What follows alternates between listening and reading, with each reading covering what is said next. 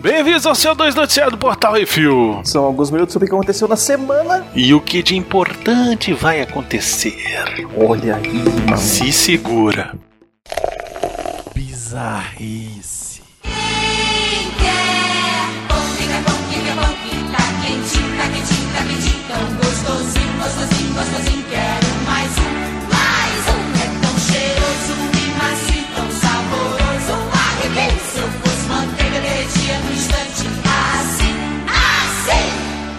Quem quer pão? Ministério da Saúde. Ah, meu Deus, Brasília, Brasil. Vamos lá, gente. Presta atenção, ó. Se você já é do governo, já é pró-governo, desliga. Tá? Desliga porque a gente não vai ser piedoso aqui agora, tá bom? Volta semana que vem ou nem volta mais, quem sabe, tá bom? Um abração. Uma receita de pão foi o que o principal órgão no combate ao coronavírus no Brasil publicou em uma de suas redes sociais oficiais. Baconzitos. Uhum. Usando a hashtag Saúde Brasil, o ministério disse pro povo aproveitar o tempo extra em casa e colocar suas habilidades culinárias em ação. Exato. Uhum. Para vários meios da imprensa, uma memória não tão longínqua veio à cabeça. As capas de jornais na ditadura com receitas de pães, bolos e poemas clássicos no lugar de suas matérias censuradas. Isso acontecia quando a ditadura proibia os jornais de noticiar alguma coisa importante para o povo. No meio da maior crise mundial de saúde desde a gripe espanhola, uma receita de pão na página do Ministério da Saúde serve de alerta para a gente saber onde é que a gente tá pisando e levando no rabo, né, Beconzitos? É, velho. Cara, eu quando vi essa notícia, eu fiquei tão revoltado, velho. Eu fiquei tão revoltado, eu gritava aqui em casa, velho. É complicado isso aí, bicho, porque assim, o que, que eles não estão falando pra botar essa receita de pão, né? Exatamente. Isso você pode pensar assim: ah, não, isso foi uma manobra da assessoria de, de imprensa deles pra alertar que, olha, eu ia botar uma notícia importante aqui, mas eu fui censurado e aí eu botei é, uma receita de pão. Você pode levar por esse lado. Já é ruim? Pra caralho, né? Uhum. Mas a outra coisa que você pode levar em consideração é que, e se for uma ordem? Não, não fala nada de Covid, não. Bota uma receita de pão lá pro povo fazer. Você entendeu? Pode ser pior ainda. Pode ser pior, pode ser ou a censura, ó, você não vai divulgar nenhum número porque os números não estão bons. Ou não divulga nada ruim, não, porque tá muito ruim. Então bota só uma receita de pão lá. É, não vamos discordar nem concordar com ninguém. Vamos deixar, põe uma notícia de pão aí e aí o povo vai ficar feliz fazendo pão em casa e a gente fica enrolando mais uma semana. Pois é, enfim. O que aconteceu repercutiu mal e eles tiraram, apagaram o post, né? Hum. Obviamente. E aí, obviamente, que vai vir quem? Vai vir a galera que defende e vai dizer que é fake news. Pois é. Olha que tá na hora de mais uma fornada.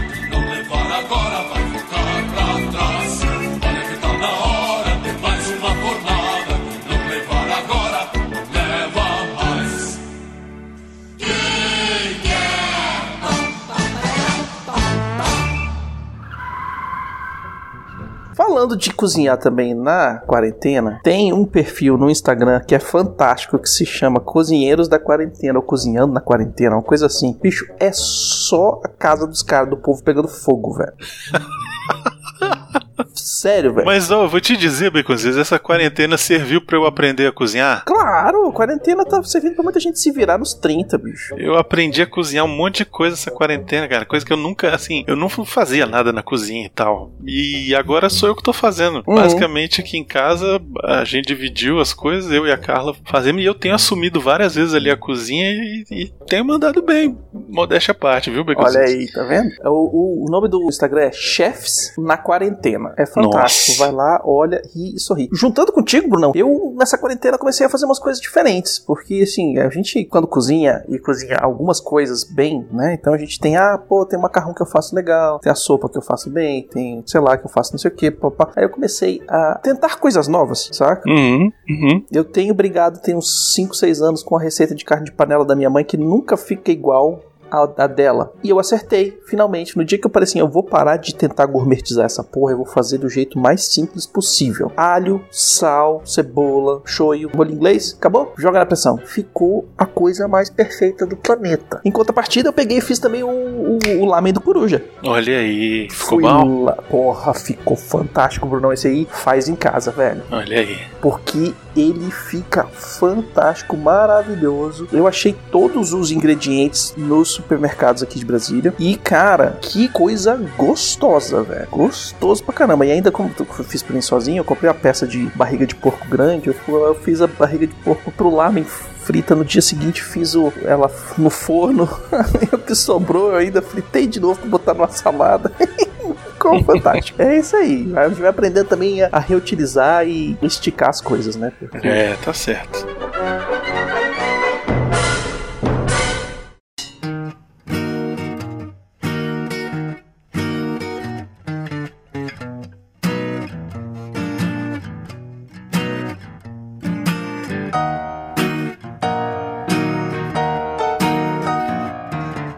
Mais entidade que o Arthur tem demônio. Vixe.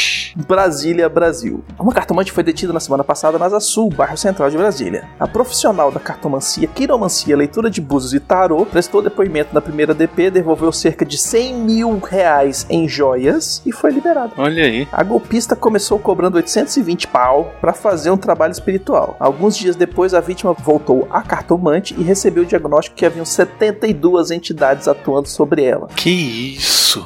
E que para remover os encostos teria que pagar 72 vezes a quantia de 820 reais. Credo. para cada entidade. Segundo ela, 820, 820 conto e só ingrediente para fazer o negócio. Porra? Uhum. E que a situação tava tão séria, tão preta, que ela tinha que pagar de imediato na hora para não piorar o negócio. Eita. A empresária começou entregando nove pulseiras de ouro e brilhantes que estava usando e ainda foi para casa buscar mais joias para entregar para tratante. Porra, mas foi isso, né? Foi isso. A mulher foi com nove pulseiras de ouro brilhante pra visitar uma cartomante salafrária dessa, é isso que dá. Velho, caralho, como é que a pessoa anda com, com, com Né? o peso dela em ouro, velho? Tu, tu não tá na Arábia, não, velho. Pois é. Segundo o delegado, a vítima, uma empresária moradora do bairro Nobre de Brasília, decidiu não dar prosseguimento com a denúncia depois de reaver suas joias. Nossa senhora. É. Tomara É isso aí. aprendido a lição, deixar de ser trouxa. Tomara, não caia no- nos golpes, hein, gente? save my soul.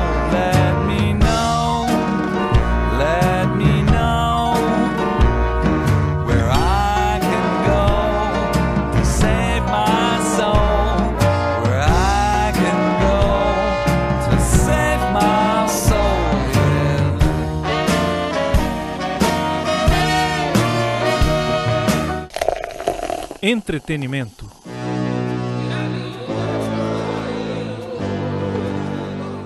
Muito bem, Baconzitos, então vamos para, olha só, o nosso top 10 do Netflix, rapaz, voltando aqui. Uhum. Você, nessa quarentena, não temos os tops de cinema, né, porque não tá tendo cinema, mas tá tendo Netflix, então vamos ao top 10 do Netflix aqui do Brasil. Em primeiro lugar, olha só, Resgate, o filme de ação com o Thor sem seu Thor.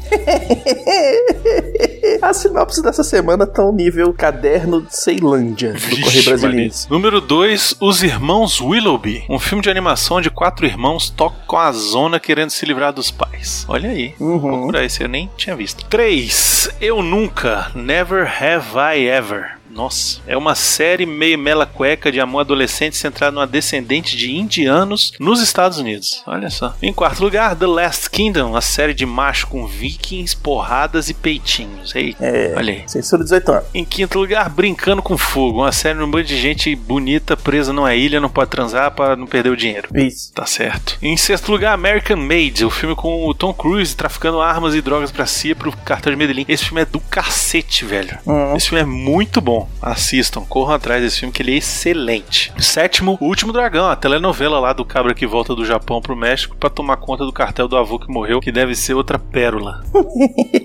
em oitavo lugar, O Planeta Bizarro, que é a série que mostra as bizarrices que a mãe natureza inventou. É narrado pela mãe natureza. Esse seriado, ele é louco. Ah, por quem? Uma atriz, lógico, né? Fazendo o papel de mãe natureza. É, eu criei essas porra assim, ó. Ah, tá, entendi.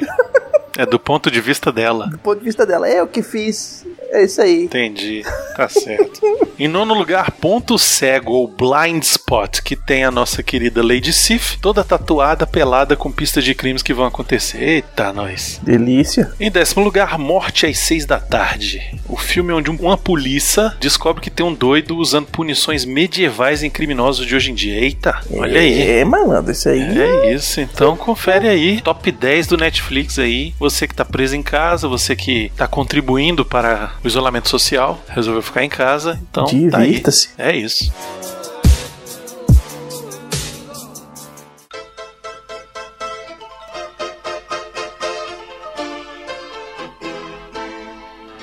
E vamos para as rapidinhas. Fênix Negra é a maior bomba de 2019 com prejuízo total de 133 milhões de dólares. Putz.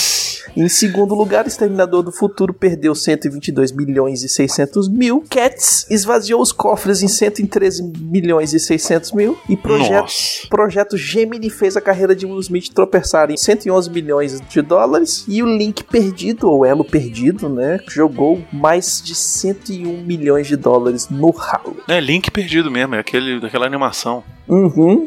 Chegou a concorrer até o Oscar e foi um fracasso. Pois é, ninguém viu. É isso. E o Oscar 2020 vai admitir filmes distribuídos digitalmente e outras mudanças, Baconzitos. Uhum. Eu falou o seguinte, que streaming é só esse ano. Depois do corona, a gente volta a esnobar os serviços de streaming e vídeo sob demanda. É isso aí. É porque tem que ter o, tem que ter o evento pra tomar Isso. cerveja com. Tomar cerveja, tomar champanhe com as Quero ver se vai ter evento. Vamos ver.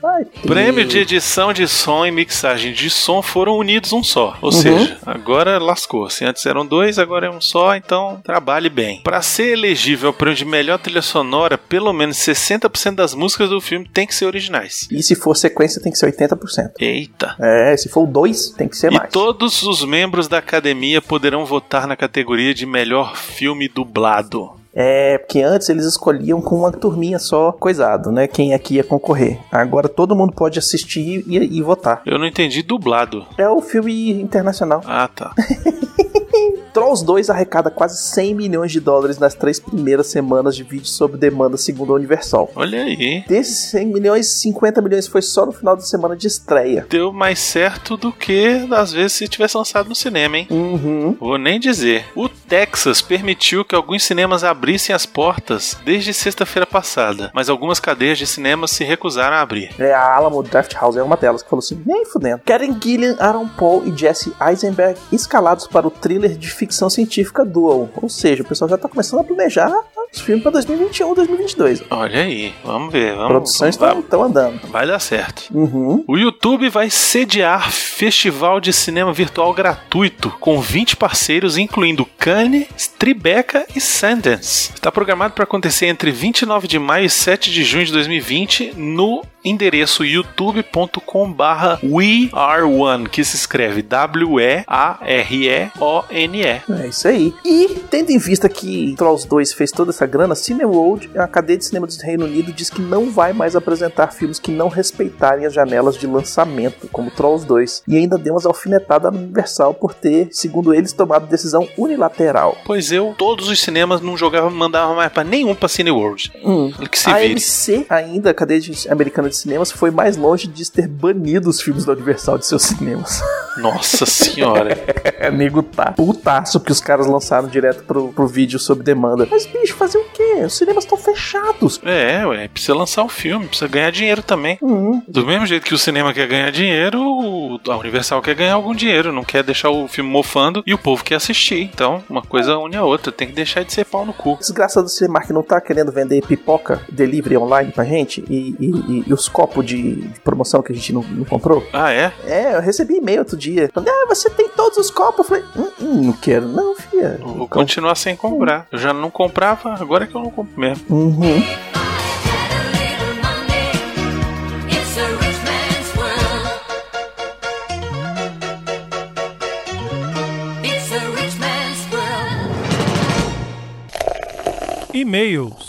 It's Vamos e-mails e comentários, Baconzitos. Se você quiser ler seu, ter seu e-mail ou comentário lido aqui, manda um e-mail para portalrefil.gmail.com. Comenta no episódio que isso assim do CO2 da semana ou nos posts do Instagram, arroba portalrefil, que no próximo CO2 a gente vai ler. E o nosso primeiro e-mail aqui é o do nosso querido amigo Felipe Trindade. Olha só. Saudações, amigos refileiros. Pra variar, tô meio atrasado aqui, mas queria deixar alguns comentários sobre o excelente episódio sobre o filme Quase Famosos, que eu adoro por sinal. Esse filme foi responsável por fazer a fantástica música Tiny Dancer, do Elton John, ficar conhecida. Apesar de ser uma música dos anos 70, ela era um lado B que nunca foi muito conhecida. Mas esse filme fez ela ser pedida e até entrou no set list dos shows por aqui. Olha. Olha só, rapaz. No set list dos shows do Elton John, o próprio Elton conta essa curiosidade nos seus shows e cita o filme nominalmente. Ó, Quando falaram que o ator principal nunca mais fez nada de relevante, ficou piada recorrente no Honest Trailers no YouTube. é muito bom. Toda vez que eles falam de um filme que ele tenha participado, eles falam que ele é still almost famous. Os bichos são muito Grande bons. abraço a todos. Valeu, Felipe. O Rafael Dashpal mandou: Olá, refile quarentênicos, como estão? Sou eu, o seu estimado, talvez um pouco tarado, Dashpal por trás. Sigo dessa cruzada contra as forças do mal e do coronavírus, não necessariamente nessa ordem, na cidade calamitosa, que, ops, cidade maravilhosa, capital do Rio dos Tiroteios, quer dizer, Rio de Janeiro.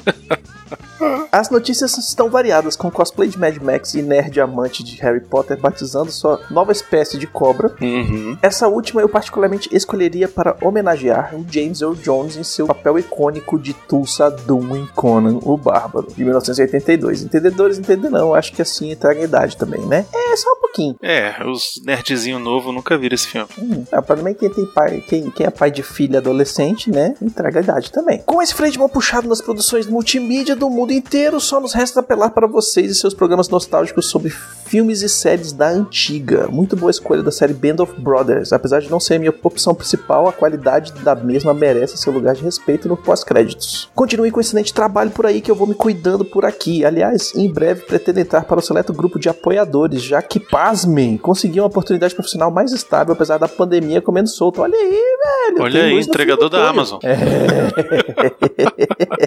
Brincadeira. E assim que colocar minhas contas em dia, corro lá nos meios de contribuição para fazer minha parte. Aquele abraço garoto maroto travesso em vocês e se cuidem, hashtag fiquem em casa. Valeu, Dart. Obrigadão, cara. Pô, falar em coisa da Amazon, velho, pô, eu comp- tô comprando até ração de gato lá. É, né? Tá vendendo de tudo. Uhum. Comentários do que isso assim, 185 Lisbela e o Prisioneiro. Rafael Dourado escreveu: Caramba, que lembrança legal desse filme, que surpresa. Na minha cabeça, ele também era adaptação de original do Suassuna, talvez pela proximidade com o da Compadecida, tanto em elenco quanto na direção. E uma curiosidade: anos antes a Globo fez alguns especiais e Lisbela e o Prisioneiro esteve lá, com o Diogo Vilela no papel principal. Era feito pra TV, mas vários dos mesmos elementos estavam lá, inclusive a fala dele no latim de igreja, para dar as dicas pra mocinha de onde encontrá-lo. Agora, quanto a ficar num filme até o final dos créditos, bom, é o que Curtindo a Doidado fez, que pelo menos te oferece alguma coisa de conteúdo enquanto tá vendo as letrinhas passarem, porque olha, com um refrigerante de um litro e duas horas de filme, os 10 minutos de crédito são um sacrifício difícil de encarar. Ah, é, bicho. São mesmo. Comentários no CO215, a corrida e a cobra. O Rafael Dourado mandou. Oi, pessoal, sobre minha dúvida aqui, digo, de um amigo, a respeito da atriz citada no outro episódio, eu consegui, digo, esse meu amigo, achar quem seria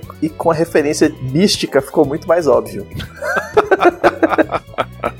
Pois é, e acho que ele concordou, né? É, é bicha maravilhosa. Como discordar? Hum. E é isso, sugestões e críticas só mandar e-mail para portalrefil.gmail.com. Se você quiser mandar qualquer coisa pro Refil, manda pra Portal Refil na caixa postal 4450 CEP 70842 Brasília DF. Precisamos agradecer os nossos ouvintes, sem eles estaremos aqui falando para as paredes. É isso aí, agradecer a todos os nossos patrões, patroas, padrinhos, padrinhas, madrinhas, madrinhas e assinantes do PicPay, que sem vocês a gente não tem dinheiro para manter o site no ar com todos os arquivos para vocês escutarem os podcasts, verem as nossas notícias, as nossas resenhas, o Vale a Pena da Pena, o arquivo do Jurassic Cast. Lembrando que assinantes do Refil, patrões do Refil, padrinhos do Refil, têm acesso à nova área exclusiva Baconzitos. Uhum, e exclusivo ET com coisa que só pra eles. E aí agora eu quero que você diga o que que os nossos padrinhos e madrinhas excelentes receberam nesse começo de maio, Baconzitos. Eu não me responsabilizo por nada. Qualquer coisa é culpa do Gin. Não, olha só, Baconzitos. A Vamos gente- botar um trechinho Uhum. do que, que a galera tá perdendo. A galera que não é patrão ainda tá perdendo. Ó, eu só vou dizer uma coisa: vocês perderam o programa mais engraçado que a gente já fez no Refil. É, ainda bem que ele tá na área dos patrões, senão a gente ia levar uns processinhos aqui e ali. Vai Ah, lá. é. Toca um trechinho aí, Baconzitos. Uhum. Quem é Pedro Sampaio, velho? É que tu não escuta funk, velho. Aparentemente, Aparentemente alguém escuta, né? É, me, me, me, Me, me, me, me, me, me, me, me, me, me, only me, me, me, me, me, me, me, me, me, me, me, me, sexy me, me, me, me, me, me, me, me, me, me, me, only me, me, me, me, me, me, me, me, me, me, me, me, sexy me, me, me, me, me, me. Me apresentaram esse rapaz aí. Uhum, Ele tem umas músicas legais. uhum. Sei. TikTok, né? Você né? Você não entendeu. Menino devagar.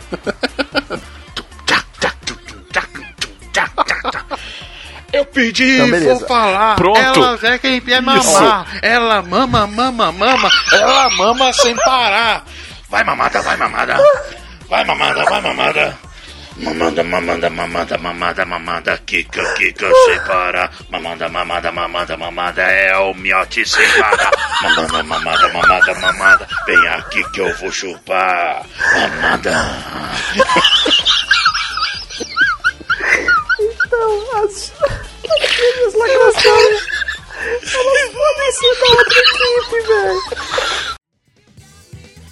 E é isso, não se esqueça de dar seu review, seu joinha e compartilhar nas redes sociais o nosso programinha Maravilhebas, entendeu? Uhum. Convence aquele teu amigo a ser nosso patrão, ajuda nós, nem que seja com um real, já tem acesso, já vai, consegue ver as coisas, entendeu? É já ajuda nós. Se todo mundo doasse um real, a gente tava bem na fita. Segue a gente em todas as redes sociais, que é arroba Portal Refil em tudo, a não ser no YouTube, que é Refil TV. E a gente tá na Twitch também fazendo streaming de tudo quanto é joguinho. Inclusive Red Dead Redemption, Red Dead Redemption Online, tem o Fifinha de vez em quando. E quando saem as, novas versões do Star Citizen, eu vou lá dar uma olhadinha com vocês. Eu estou ansiosamente esperando o lançamento de Last of Us 2. Olha aí, Brunão falou que vai fazer live pra todo mundo. Vai rolar, vai rolar. Se eu conseguir comprar, porque está uma bagatela de 900 milhões de reais, né? E por enquanto não tem esse Mentira. dinheiro. Mas, não, não tá isso tudo, mas tá, sei lá, 300 reais, né? É. Enfim. E em setembro, eu vou fazer live do Cyberpunk 2077. E eu dos Vingadores, pronto.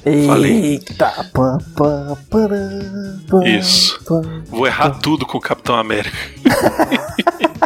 Só de raiva. Ficar parando de dar o close na bundinha americana. Isso. E é isso. Daqui a pouco temos o pós-créditos com o segundo episódio de Band of Brothers. Mas pra quem fica por aqui, até semana que vem. É isso aí, galera. Beijo.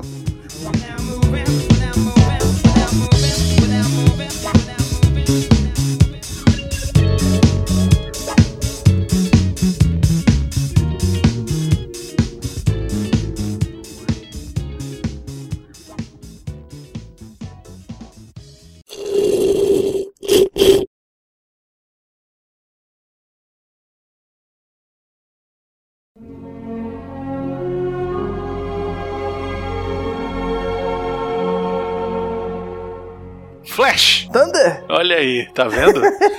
Baconzito estudou o manual, rapaz. Meu irmão, eu tava lendo o livro também. Ah, E eu vou falar uma outra coisa. Se você tem o box set, ou tem a possibilidade de comprar o box set do Band of Brothers, cara, que coisa fantástica. São dois episódios por disco e eles têm uma versão enhanced, que você assiste o- o episódio, que ele vai te dando factoides, fotos, falando do, do background das pessoas. Tem até vídeo documentário da época, assim, que vai passando É. por cima. Cara, loucura. É maneiro. Loucura, loucura, loucura. mas vale só pra quem já assistiu a série, tipo, uma, uma ou duas vezes, assim. Uhum. Pra, senão atrapalha um pouquinho. Mas é legal. E aí a gente tava falando no, no último episódio sobre o ranking dos caras, o que, que era o que, que tal, e não sei o que. E eu, e eu fui correr atrás disso. E existem dois tipos de ranking no exército dos Estados Unidos, pelo pelo menos na Segunda Guerra Mundial. Que é a galera que não é oficial, que são os caras que são os soldados normais, e a galera Uhum. dos oficiais, que são a galera tipo Dick Winters que fez a escola dos oficiais. Entendi. Então, o cara que entra como soldado raso, ele entra como private nos Estados Unidos. Depois ele podia receber a promoção, ele virava private first class. É, da aqui, aqui no Brasil é o cabo e o cabo raso, né? Tem um negócio assim. Isso. Aí vai pro corporal, depois vai pro sergeant, que é o sargento. Subindo disso vai o staff sergeant, que é o sargento de grupamento. Aí depois ele vai pro technical sergeant, first sergeant e master sergeant. Esses caras aí eles ganham as promoções, mas eles não ganham necessariamente bônus em salário, tá? Isso, é tudo ganhando 50 dólares por semana. Uhum. Já os oficiais, não. Os oficiais eles vão ganhando uma graninha a mais a cada patente que eles vão pegando. No primeiro episódio, o Dick Winters ele começa como um second lieutenant, que é o segundo tenente, seria traduzindo a tradução Segundo liberal. tenente. Isso. E aí ele é promovido junto com o Sobel. Bigodudo promove o Sobel para capitão. O Winters é promovido para first lieutenant. Isso. Então, os dois sobem, né? O, o Sobel vai de First Lieutenant para Captain e o Winter sobe para First Lieutenant. Acima de Capitão, do Captain, tem o Major. Depois disso vem o Tenente Coronel, Lieutenant Colonel. Depois disso vem o Coronel, Colonel. E aí vem uns termos muito doidos, que é o Brigadier General, que é o General de Brigada, seria. Major General, que é o General Maior. Lieutenant General, que é o Tenente General. O General em si, Generalzão, que é quase o pica das galáxias lá. É o que cara que tem quatro estrelas no, no, no ombro, né? Que é que a gente vê no Rambo pra caralho. Uhum. E você tem o general do exército, que é o cara que tem cinco estrelas. né? Esse é o picazão. Acima disso é só o cara que é tipo o Eisenhower, assim, sacou? Que é o título provisório. Tamo na guerra, eu tô mandando todo mundo, eu falo pra matar, é pra matar. O que nos traz ao episódio sobre o dia D, Baconzitos. O dia dos dias. Exatamente. O episódio 2 se chama Day of Days e já começa no talo com a galera dentro do avião se preparando pra pular, já de, pra Uhum. descer na Normandia já. Exatamente. O episódio passado eles terminam subindo no, no avião, que é interessante porque as pessoas, vários dos caras não estavam conseguindo subir no, no- no avião sozinhos, então tinha uma galera empurrando. É. O cara que era o primeiro do, da linha ali pra pular, que nem o Dick Winters era, ele, ele era responsável por ajudar o pessoal a entrar no, no, no avião. Isso, que ele é o conseguir- último que entra. Primeiro a pular e o último que entra. Uhum. E aí o galera voando naquela pressão do cacete, velho. Cara, aquilo ali é tenso, né, velho? Uhum. No seriado eles mostram os caras subindo no avião é, de dia, né? Finzinho de tarde e tal, não sei o quê. Sendo que na verdade, na, na real, eles decolaram às 11 horas da noite. Isso, decolaram às 11 horas da noite e pularam por volta de duas da manhã, uma da manhã, né? Uma, Uma, e meia. duas da manhã, exatamente, isso aí. Pra maioria dos caras, a maioria dos paraquedistas, a maioria dos, dos- da galera do exército, foi a primeira vez que eles andaram de avião, foi no treinamento militar. E pra maioria dos membros das, da 101, com raras exceções, ninguém tinha saído dos Estados Unidos, cara. Os caras saíram dos Estados Unidos pra levar tiro. Caraca, é muito louco isso, né, velho? Uhum. Não, e aquele que toma tiro no rabo na primeira batalha, velho? Na primeira Ah, troca de cara tiro. É fantástico, velho. Esse cara é, é o Popeye. Ele é muito fantástico. Ele, o fato dele ter levado esse tiro e como eles colocaram ele ali é verídico. Ele leva o tiro na bunda e fala: Eu falhei, desculpa. Isso. Eu falhei. Não, e ele fica puto que ele. que ele. que ele tomou o tiro, né? Porque ele fala, porra, acabei de chegar, velho. Uhum.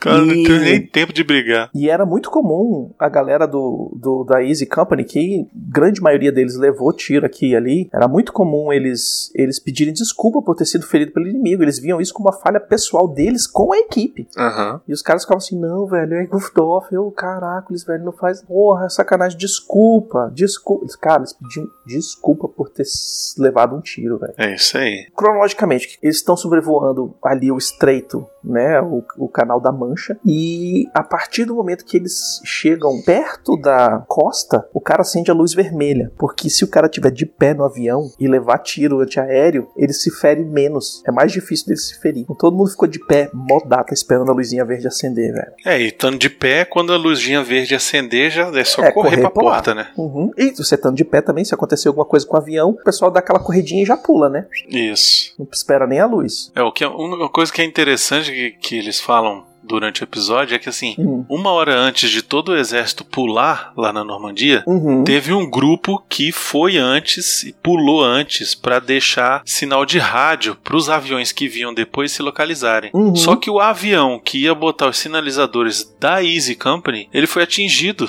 e nunca botou os Que merda, velho. A galera Os caras nunca água, conseguiram botar os, os sinalizadores porque pulou na água, velho. Uhum, o avião foi atingido por plante aéreo. E aí, quando a Easy Company vai pular, pula e aí eles se perdem, né? Ficam perdidão um tempão. A maioria dos pilotos que estavam levando os paraquedistas, eles eram novatos e eles nunca tinham voado em combate. Na hora que começou a atirar pra tudo quanto é lado, explodir o céu na frente deles, os bichos entraram em pânico. É, difícil. E eles voavam naquelas formações em V, né? Aham. E só o piloto da frente, o primeiro do- da formação, que tinha o leitor para esse rádio. Na hora que eles passaram nas nuvens e tudo começou a explodir pra tudo quanto é lado, a formação quebrou, velho. O pessoal não sabia pra onde é que tava indo. Que foi isso que ajudou pra caramba os caras a ser lançados em tudo quanto é canto. Olha aí, tá vendo? Um erro foi o que funcionou, né? Lembrando que no dia D, os alemães tinham 55 divisões espalhadas pela França. Mas o lance é que o procedimento militar padrão é atacar na força de 3 contra 1. Né? O ataque na Normandia foi realizado com 35 divisões na esperança de que os alemães não tivessem mobilizado todo mundo pra costa. E deu certo, né? É. Apesar de ter morrido gente pra caramba, gente eles pra caramba. conseguiram porque eles eram o maior número. Tem um esquema também que eles fizeram uma contra-inteligência falando que eles iam atacar por outro lado com o general Patton, que já tinha, já tava com os tanques na França. Então, uma galera foi desviada para aquele lado, funcionou muito bem. Mas mesmo assim, muita gente morreu. Muita gente morreu. E tem também aquele esquema da famosa sacola de perna. Ah, muito bom, cara. Essa sacola de perna foi inventada no, assim, nas últimas horas. Não é uma coisa que ninguém tinha treinado, ninguém tinha pulado com ela. Os, quando eles chegaram na Inglaterra, eles inventaram esse tal desse leg bag, dessa sacola de perna, para colocar mais equipamento. Porque, diferente dos outros soldados, os paraquedistas não tinham mochila, porque exatamente por causa do paraquedas. Eles tinham paraquedas. Então, tudo que eles carregavam, eles carregavam nos bolsos das calças, aqueles bolsos laterais, na jaqueta e pendurado. Então, era o rifle pendurado, munição e, e comida e etc e tal, tudo no- nos bolsos de lado da calça. Inventaram esse tal dessa sacola de perna, salvo raras exceções, todo mundo na hora que pulou do avião, a sacola voou longe. É, o mais louco é que vários deles perderam o equipamento, né? Chegaram lá, o Tenente Winters, por exemplo, ele desce ele não tem nada, velho. Ele, ele puxa um negócio assim, ele faz assim, ih, caceta. Ele só tem uma faca, velho. Isso aí, a baioneta dele que ele botou na faca é só o que ele tem. E aí ele vai roubando coisas porque eles foram treinados pra isso, né? Antes de deles, deles saltarem, eles foram treinados durante o treino de paraquedista inteiro pra se virar com o que eles têm. E logo antes dali na Inglaterra, eles foram treinados a usar os armamentos alemães. Aham. Então eles sabem usar os rifles, as metralhadoras, as pistolas e tudo mais. E além do, do Flash Thunder, né? Tem o tal do, do clicador. Ah, aquele. Pois é, que faz um barulho bem de levinho, que é aquela hora que você tá bocado atrás dos, dos inimigos e você escuta um barulhinho, você não sabe o que, que você vai fazer, você vai lá e dá um esperando o outro cara fazer um.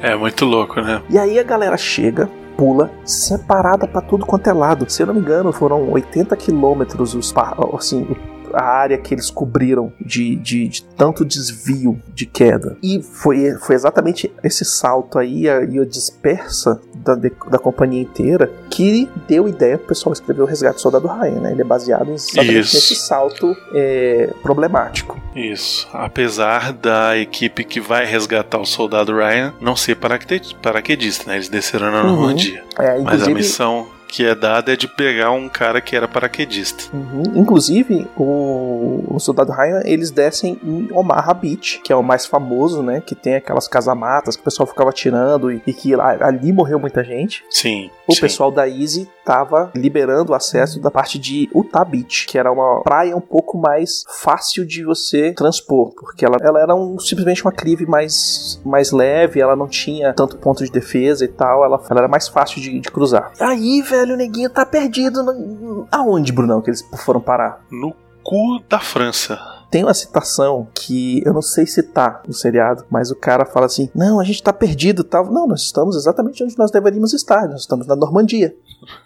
É, Exato. Estamos aqui. Onde na Normandia? Foda-se, estamos na É. Normandia. É isso. Não, e eles começam a seguir de noite ali no meio da França, né? Uhum. E aí vão encontrando pedaços do pelotão, né? Pedaços da companhia Easy e tal. Exatamente. E tentando achar pontos de, de referência, né? Porque eles estudaram várias coisas, mapas e tal. Isso. Aí um fala, ah, eu vi uma placa ali, não sei o que. Aí o outro vai lá e olha no Hum. mapa, não sei o que. Na hora que ele fala, eu vi a, placa de não sei de onde, ele fala Samba do Mon, se eu não me engano. É, uma coisa assim. E aí o Dick Winters consegue se localizar e eles veem que tá, ele tá, eles estão mais ou menos 7 quilômetros da onde eles deveriam estar. Isso. E aí ele pega todo mundo e rebanha e fala assim: vocês estão com o capitão? Não, então o capitão sou eu, vambora. É isso. E aí segue. eles. Tem uma hora lá que eles cruzam com um pelotão alemão. E aí é Isso. tiro pra tudo que é lado. Eles fuzilam os cavalos e tudo. É uma cena bem agoniante. E Uhum. tem o Gonorré, né? O Gonorré, pô, sinistro. O Gonorreia chegou ali já com o demônio no corpo. Sangue no olho. Ele mesmo tem a citação dele falando que quando eles mandaram, depois que ele leu a carta que ele descobriu que tinham matado o irmão dele em Monte Cassino e tal, ele fala: quando eles me mandaram pra Normandia, eles mandaram um assassino, um louco. Eu não sou o cara que eu era naquele, naque- naquela época, mas quando eles mandaram, eles soltaram um louco na Normandia. Lieutenant Aldo Rain. E aí o Guarnier, por causa do- do- das coisas que ele fez no, no, no dia D, ele ganhou o apelido de Wild Bill, o Bill Selvagem. Isso, exato. É, o Wild Bill era um cowboy famoso no, no- Uhum. no Velho Oeste americano que tinha o saque rápido e matava todo mundo. Exatamente. Pois é, e quando chegaram lá no posto de comando, a Easy Company só tinha 11 soldados, sendo dois oficiais, duas metralhadoras e uma bazuca sem munição.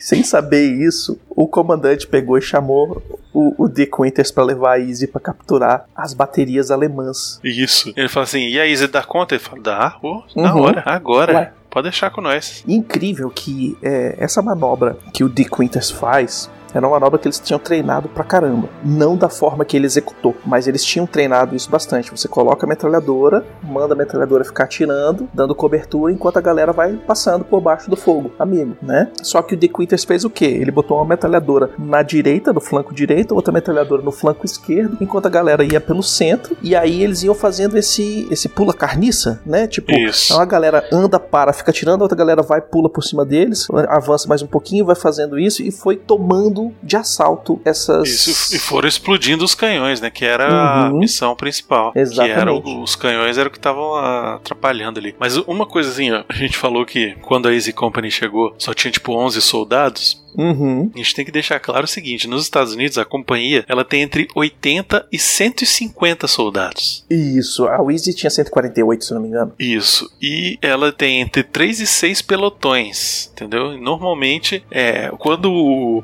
o comandante lá falou vai lá e faz aquilo, ele tava imaginando que tinha pelo menos uns 80. e aí foram que tinha pelo menos uns, uns dois pilotões de boa e tal. Pois é, e foram 12 soldados da Easy Uhum. Company contra 55 soldados alemães. E a Easy ganhou de lavada, só perdeu um soldado. Pois é, e eles chegaram de uma forma tão inteligente que os alemães achavam que estavam sendo atacados por um número muito maior de pessoas, porque estava vindo tiro de tudo, tudo quanto é lado. Inclusive no seriado mostra, né, os alemães atirando contra os alemães, achando que são canos já na bagunça toda, né? É, e essa captura dessa bateria foi tão bem executada que até hoje ela é ensinada nas escolas de oficiais. Na Academia Dos do Exércitos. Exército. Uhum. Isso. É muito bom, né? Tem um fato também engraçado, velho, que um dos caras que tava dos 12 ali era o Compton. E o bicho, ele era arremessador de beisebol. Ele era o cara que jogava não só as granadas mais longe, mas ele jogava a granada no cara lá na casa do chapéu em linha reta. Ele não jogava pra cima, velho. Ele jogava em linha reta. Então ele pegava a granada. Tem uma hora que os caras estão saindo da. Os alemães saem da trincheira, eles saem correndo em linha reta, que, que ele joga uma granada. Essa granada vai em linha reta no cara. E ela explode nas costas do bicho em linha reta. Porque era a distância tipo do, do arremessador pra segunda base. O bicho tava acostumado a fazer isso. Muito bom. Sem contar que no livro eles tomam a primeira. A primeiro canhão de artilharia, eles tomam em tipo 10, 15 segundos do começo do ataque. Agora, tem uma cena muito tosca, né, velho? O bicho indo buscar a- o que ele achava que era uma Luger. Ah, muito bom, cara. O cara, ele é fanático pela Luger, né? É, ele, ele prometeu pro irmão mais novo que ia levar uma Luger de presente pro irmão dele. Desde o primeiro episódio aparece esse cara falando lá com Uhum. o cara que tinha uma Luger. Ele até rouba a Luger do Ele cara. tenta roubar a E o Luger. cara, Pô, "Ô." peraí. ah, foi mal, achei que você tava me dando. Uhum. No final, depois quando eles depois quando eles retornam e juntam, se juntam com todo mundo, né? Leva um tempo pra galera chegar. É, Esse episódio inteiro ele acontece no primeiro dia, no dia do, do desembarque. O pessoal fica sem dormir o dia inteiro. Eles só vão dormir no fim da noite. E quando chega o fim do dia, a, a companhia Easy tem 50 soldados É. de todos que ela deveria ter. É, muita gente se perdeu, acabou morrendo no caminho, né? Enfim. Uhum. Teve, um, teve um avião inteiro que era, que era do, do pessoal de comando, né? Que foi pro saco. Que é o, avião do Mirren, né? Que ele é atingido e explode, pega fogo em todo mundo. Um, outra, um outro fato engraçado que os, os pilotos estavam voando tão baixo que em alguns caras mal teve o tempo do paraquedas abrir. Então eles bateram no chão com tanta força que eles ficaram roxo uma semana, 15 dias Caraca, velho. depois do, do salto, cara. Todo mundo ganhou medalha nessa desgraça, né? É, mas porra, como não, né, velho? Até o que levou o tiro na bunda ganhou. Até o papai ganhou. Uma galera ganhou aqui, né? O Hendrix, uh, estrela de bronze, né? Que é a primeira, o primeiro nível de medalha, né? Foi o Hendrix, o Malarkey, o Plea, o Joe Toy, que é o cara que tá correndo atrás da Luger, o Carwood Lipton, o Cleveland Petty, o Myron Rainey e o Popeye ganharam a medalha da estrela de bronze. É, esses aí ganharam aquele prêmio de consolação. Tipo, ó, vocês fizeram, ajudaram, mataram os caras, beleza. Alguns fizeram umas cagadas, mas, pô, vocês sobreviveram. E isso já é coisa pra caramba na guerra. E assim, uma galera nesse desembarque, nessa invasão, né? Esse começo dessa invasão aliada, uma galera não ganhou medalha, não, velho. Os caras ganharam medalha por ter tomado o e desabilitado os canhões, porque esses Isso. canhões estavam tirando na praia e Isso. estavam impedindo que os tanques subissem, se os tanques desembarcassem e subissem, sem contar matando uma galera de soldado no- que estava tentando cruzar o- a praia para um lugar mais seguro. Tinha uma linha de telefone diretamente daquela artilharia para um cara num lugarzinho de, de espia lá na Isso frente que ele da falava praia. mais pra direita, mais Uhum. esquerda. Estrela de Prata ganharam o Buck Compton, o Guarneria, o Guarneri e, Uhum. e a Lorraine. E a O Lorraine general- também. O general Lorraine, que foi o cara que, que, que morreu. Isso. Ele ganhou a medalha de, de prata póstumamente. E não, a o cru... Lorraine não morreu. Quem morreu foi o John Hall. Ah, tá, o John Hall, tá certo. O Lorraine é aquele que fica meio sem saber o que fazer e depois mata uns caras. Uhum, o Lorraine é o motorista do carro, não é isso? Isso, é Acho um que que, é. depois estoura um, um dos, dos coisas, acho que é ele que bota a bomba lá. E a cruz de serviço distinto, né, Distinct Cross of Service, foi, entre... foi entregue pro tenente Richard Winters, que fez 12 parecer 60. Exato. E o episódio termina com eles, né? É aquele negócio, né? Não, não dá pra você comemorar demais na guerra, né? Tipo, eles acabam encontrando aquele outro amigo deles, os tanques sobem e tal, e eles Uhum. estão se preparando pra avançar, mas não, não- é aquele negócio, tipo, a comemoração é tipo, cara, estou vivo e vou jantar. É É, essa o cara tá feliz comemoração. por ter sobrevivido, né? Isso, exatamente. A gente esqueceu de falar também que teve o esquema do, do cara que, que fuzilou os prisioneiros, né? Sim, aquilo é muito louco, né, o velho? Spears, o Ronald Spears, é, durante o livro todo e durante o, o- o- você vai ver, vocês vão ver mais pra frente, e fica né, existe essa dúvida se ele fuzilou a troco de nada. Se os caras fizeram um movimento e aí ele reagiu, ou o que, que aconteceu? Porque o cara mais perto que tava ali não viu nada, porque ele já tava lá na casa do chapéu. E os caras que estavam defendendo ali não falam, não falam mais nada, ou depois eles foram abatidos. ou- Não sei. Entendeu? Não tem, não existe, não tem ninguém, é, é, não tem nenhuma testemunha que fale o que, que aconteceu ali direito. É aquele lance, né, Becozito? Guerra é guerra, né?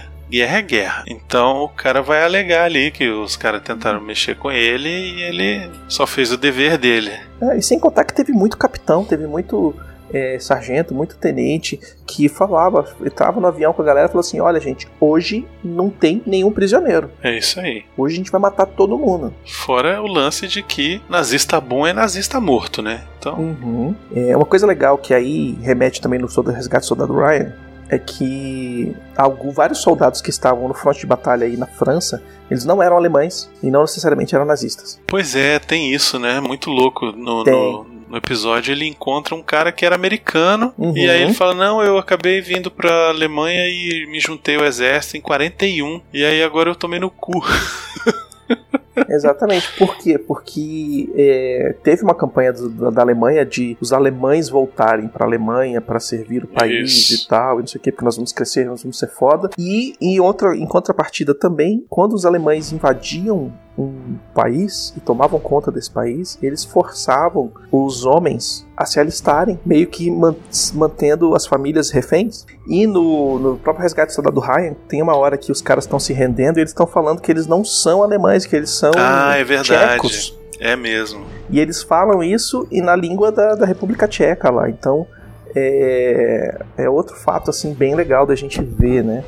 É, esse, esse, essa captura da bateria do- dos alemães, ela foi também documentada num, num outro livro, um cara que fez que que estava realmente na guerra fazendo uma- um relato biográfico do que estava acontecendo. Ele estava presente, né? Não foi Uma reportagem. é, não foi que nem o, o Ambrose que entrevistou a galera depois. E esse cara, ele era uma patente alta do exército. E quando ele chamou o Dick Winters, o Winters ficou meio né, impressionado com aquela quantidade de, de gente com, com patente e medalha na frente dele.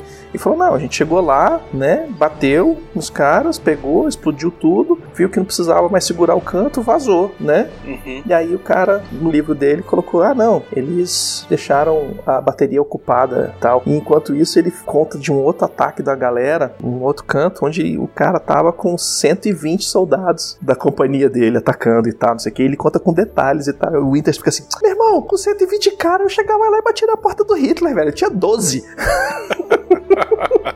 É, muito louco, cara. É, isso é muito Enfim, foda. esses caras, eu, assim, é muito louco isso, né, pensar, né, que são, são caras que saíram de suas vidas, assim, normais e tal, Uhum. e foram pro, sei lá, pro meio da Europa pra lutar pela democracia, né, no caso, realmente foi, pela liberdade e tal. Sim, a Alemanha tava invadindo os outros países e tomando pra si. Isso, a ideia do Hitler era ser dono do mundo mesmo, né? Uhum. Ele queria isso, assim. Claro que a gente não acredita que fosse dar certo, mas da Europa ele já era dono de boa parte, né? Uhum. Então, é, os caras, porra, os caras que não tinha nada a ver, tipo, tipo um eu, tipo um você, sabe? E os caras se É, meter. pessoas comuns, civis, Isso. que falaram assim, ó, porra, atacaram a gente, então tá na hora. Tinha gente, teve gente, inclusive, é, conhecido de vários do pessoal da companhia Easy, que foram se alistar, foram rejeitados, né, por qualquer motivo, receberam lá o 4F, que acabaram se suicidando. Porque não, porque não foram aceitos. Vamos levar em consideração, colocar, contemporaneizar esses, esses caras aqui. São jovens que cresceram na recessão, que trabalhavam a troco de quase nada, que funcionavam em cima de, de chefes e estruturas de trabalho muito rígidas, estavam acostumados a levar ordem, a levar porrada. A galera que era mais da roça, a galera caçava para conseguir comer, porque não tinha o sustento só da roça, não dava para tudo, saca? Então é uma galera que chegou lá já meio que é, endurecida pelo tempo onde eles moravam. Isso. Adiciona a isso o treinamento do cara, onde ele falou assim: Olha, não quero saber se você tem um canudo ou se você tem uma foice. Todo mundo aqui é orelha seca. E vocês vão levar porrada. E quem tentar dar uma de bonitão vai apanhar. Vai se dar mal. É. É, qualquer coisa paga 10, qualquer coisa limpa a latrina, qualquer, entendeu? Faz isso, não é pra desmoralizar o cara, mas pra botar o cara no nível dele, ele saber que ele tem que entender, não, não, não tem sobrenome, não tem filho de ninguém, não tem nada. Isso aqui é exército, você, imagina, os caras vão estar atirando e você vai correr na direção da bala. É, verdade. Enfim, né, Beconzitos? Uhum. Um baita, um baita episódio. Muito Não tão bom. comprido assim também, né? Ele é um Não, episódio mais não. curtinho, E vai contando a história direitinho, assim, tipo, sem enrolação, né? sem tipo, enrolação, o sem máximo gordura. de enrolação que tem é antes deles pularem. Depois que pula, meu irmão, é barata voa. E- mas aquela parte deles indo é importante porque. Sim, sim, eu não tô dizendo que não é importante, eu só tô dizendo que assim, é o, é o que tem menos ação, sabe? Que pode parecer é, que é tá o mais enrolando. monótono. Isso. É, mas não tem Mas mesmo barriga, assim cara. é importantíssimo pra história, porque Uhum. você entende ali como é que funcionava as coisas, a parte da história mesmo, de tipo, por que, Uhum. que o cara caiu no lugar onde ele não devia, né? E tal. Por que, que e como é que. tanto? Qual a isso, como é que o cara perdeu o equipamento, tudo isso é importante. Putz, eu acabei de lembrar de uma coisa. No episódio, no primeiro episódio, tem um cara que tá reclamando que ele, lógico, né? A fala foi colocada nele pra ele meio que explicar o que, que tava acontecendo ali. Que ele fala: "Ah, não, porque eu tenho meu meu rifle, eu tenho minha arma, tenho não sei o que, tenho não sei o que, papá, tenho dinamite, tenho ração, tenho isso, tenho aquilo, pá, não sei o que, papá, papá, papá. Além disso, em cima disso tudo, eu tenho o meu paraquedas, o meu salva-vidas e o meu rifle ainda. Aí o cara fala Aham. assim: "Porra, tu não quer um soco inglês não?" Porra, eu queria podia usar um soco inglês. E a galera tava se entupindo ao máximo de coisas. E esse cara que fala: "Pô, eu queria um soco inglês", chega a hora que ele que ele que eles estão invadindo o tomando lá os canhões e o cara se rende e ele não tá entendendo o que o cara fala, ele dá um murrão no cara e o cara cai. Aí você vê na mão dele soco inglês. Isso. é. Que ele arrumou e botou em algum canto que levou. Foda-se. Vou levar o soco inglês. Boa ideia. É, outra coisa que eu achei muito legal é aquela hora que o Dick Winters faz uma bússola de tirando um negócio do é, imantado aqui do, do, do Fechecler, velho. Do, do, do- Na verdade, todo mundo tinha uma, um mapinha impresso em seda, que não rasga, né? E uma bússola pequena, aquela é a bússola pequenininha que eles tinham. O Dick Winters, ele escolheu guardar no saco, pra não perder. Pois é, muito maneiro. Esse episódio termina de um jeito perfeito. Sim. Que é o Dick Winters rezando. Isso. E ele faz uma promessa ali, que ele fala: Quando isso eu agradeço por hoje, só te peço sobreviver amanhã. Todo dia, depois disso, ele faz a mesma reza. Ele te agradeço por hoje, agradeço por tudo, só, só quero viver mais um dia. Isso. Porque quando eles foram, o que tinha sido prometido era três dias e três noites de luta e vocês vão voltar para os Estados Unidos. Acabou. Eles estavam em cima disso aí. E o Dick Winters, quando ele respira lá no final, que ele fica sem fome, o Caramba 4 respira e vai e, fica olhando os tiros antiaéreos e tal, as coisas acontecendo, ele fala: quando isso aqui terminar, eu vou arrumar uma fazendinha num cantinho e nunca mais vou me meter em enrascada nenhuma. E ele faz exatamente isso quando ele sai do exército. Ele compra uma fazendinha e vive nessa fazendinha até morrer. É isso aí. Muito bem, meus cozitos. Band of Brothers, a série animal. E Foda pra caralho e só tá começando. só tá começando, é isso. Semana que vem, Car Carantan. Carrantan. É isso. Então não se esquece de dar uma procurada aí no Band of Brothers, assiste, acompanha com a gente e comenta. Comenta aí nos episódios do CO2 Uhum. o que, que você tá achando, o que que. Se você nunca viu, se é a primeira vez que você tá vendo Exatamente. e tá acompanhando com a gente semana a semana, o que, que você tá achando e tal. E a gente vai trocando essa ideia. E o que, que a gente pode ter esquecido, o que, que a gente trocou, o que, que a gente se confundiu aqui, põe também, né? É, exatamente. Uhum. E é isso então, beconzitos. E vamos nos esconder aqui da bateria antiaérea, que o negócio tá feio. Até mais.